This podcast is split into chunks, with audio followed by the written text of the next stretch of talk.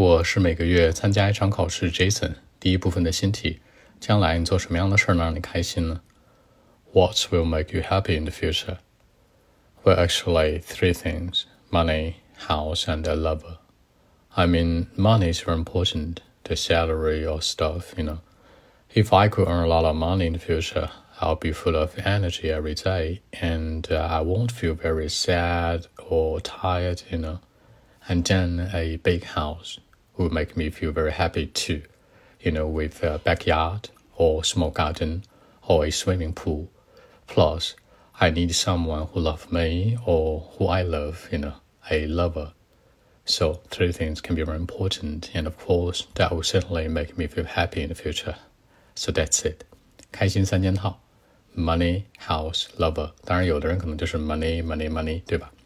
那小院子、 花园和泳池，一般房子的话就是有小院子，一般我们买什么洋房啊，带那小院儿，那叫 backyard 后院儿。然后呢，garden 说的是大一点的花园，一般在前面会多一些啊，backyard 一般在后面，那 garden 在前面多一些。当然，如果你是更豪的一点住宅的话，有那个什么游泳池 swimming pool。除此之外，你可以说 plus，就是咱们用的什么 iPhone Plus 什么加大号，它叫此外的。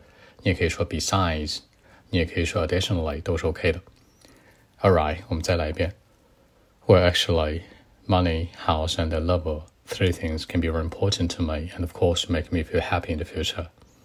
I mean, money is very important in life. If uh, I can earn a lot of money in the future, I'll be full of energy every day, and I won't feel sad or you know or tired, you know.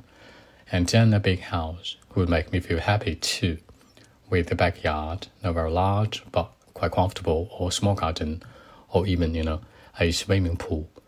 Plus, I need someone who I love and loves me. You know, a lover is very important too. So three things. So that's it. 好，更多文本问题，微信 b 一七六九三九一零七。